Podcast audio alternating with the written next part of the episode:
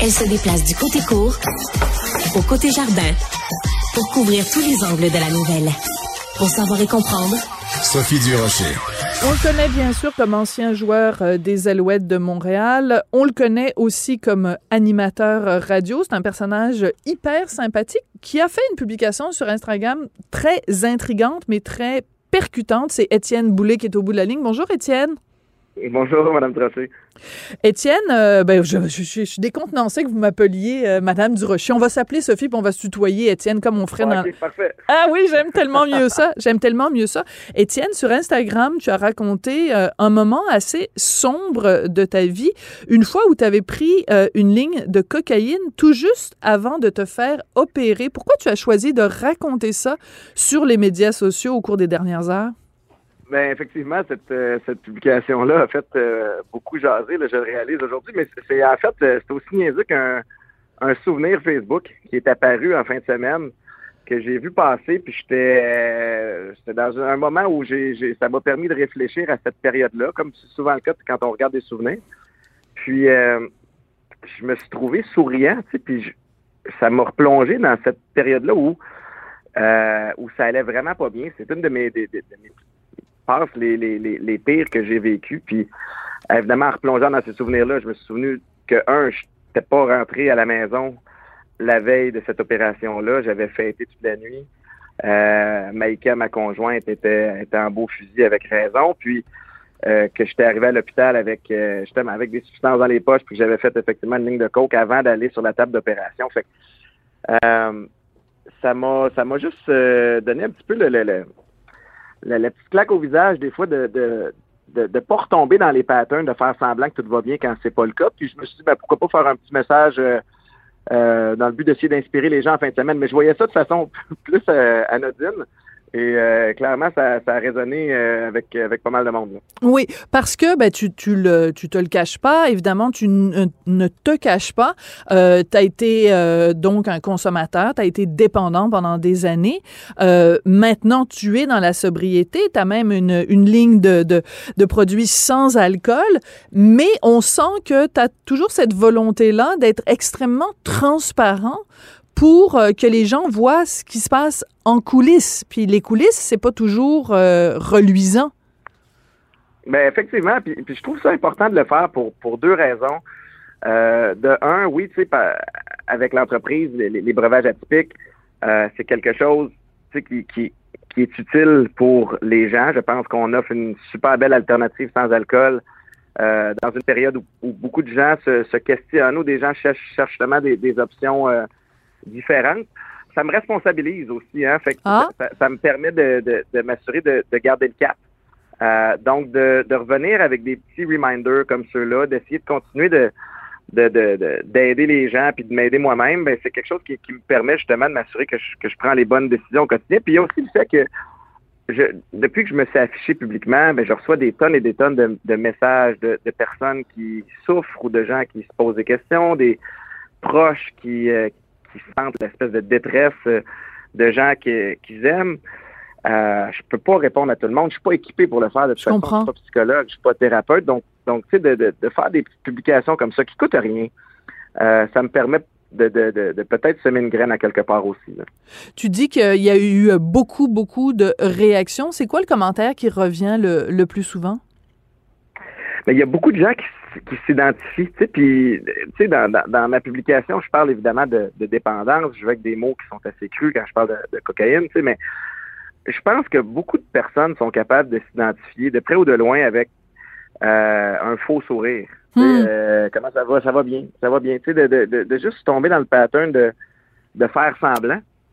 Puis, euh, puis c'est correct, tu sais, une fois de temps en temps, tu n'es pas obligé de dé- dévoiler, déballer ton, ton sac à, à n'importe qui qui te demande comment ça va aujourd'hui, mais d'en être conscient, consciente, que des fois, faut pas, euh, faut pas faire semblant que il n'y a pas un poids dans, dans sa vie. Puis tout le monde, on vit, on vit des choses au quotidien. Et ma vie va super bien, là, je vous rassure, là, je j'ai pas de moment de ça va bien, mais, mais c'est des petits, des petits reminders des fois de, de- que faire semblant, ça peut être lourd à porter. Oui, puis comme tu le dis, euh, le, le faux sourire, ça peut s'appliquer à toutes sortes de, de situations. Ça peut être des gens qui... euh, qui sont, disons, obsédés par les médias sociaux et qui, peu importe ce qu'ils vivent dans leur vie de tous les jours, vont chercher à donner une bonne image d'eux-mêmes ou une bonne image de leur vie sur les médias sociaux. Euh, pourquoi, pourquoi cette course-là à euh, cette, cette injonction-là d'être absolument tout le temps dans le bonheur, puis dans le rire, puis dans le sourire? C'est, c'est ce questionnement-là qui est intéressant aussi? C'est vrai, c'est vrai. Mais tu sais, on est dans une... C'est drôle, hein, parce que c'est une période où le paraître euh, est très important pour, pour, beaucoup de gens. On parle, tu sais, tu parles des réseaux sociaux. Euh, il y a des filtres, il y a des applications pour modifier les, les photos, il y a des ci, il y a des ça. Puis on essaie de plaire à qui, on essaie de plaire pourquoi? Tu sais, ça peut aller loin, là, ces questionnements-là, ça, c'est évident. Euh, puis, euh, puis ouais, tu sais, puis je suis pas, je suis pas à l'abri de ça non plus. Tu sais, on, on, les réseaux sociaux sont utiles pour plusieurs raisons. Ça nous permet de rester en contact avec des, avec des gens. Ça nous permet maintenant, au niveau des médiatiques, de, de, pouvoir sortir des actualités sans nécessairement avoir besoin d'une émission de, de, télé traditionnelle qui, qui nous, qui nous plug. Tu sais, il y a une valeur à ça, à plusieurs niveaux, mais c'est un terrain glissant aussi. Oui, mais ce que j'ai aimé de ta publication, c'est que euh, tu es justement assez cru, tu sais, quand tu dis, euh, tu sais, quand tu es rendu que quand tu sais que tu vas te faire opérer, parce que tu avais été blessé euh, comme joueur euh, et que donc tu devais passer sur la table d'opération, mais quand tu nous dis, je suis allé dans les toilettes puis j'ai fait une ligne de coke avant de me faire opérer, ça nous donne une bonne idée aussi de la situation de, de désespoir ben à laquelle tu es rendu, parce que tu mettais ta, ta santé en danger, parce que c'est la pire affaire c'est de consommer avant d'aller se faire opérer. Donc, moi, je trouvais que c'est très poignant, ce témoignage-là.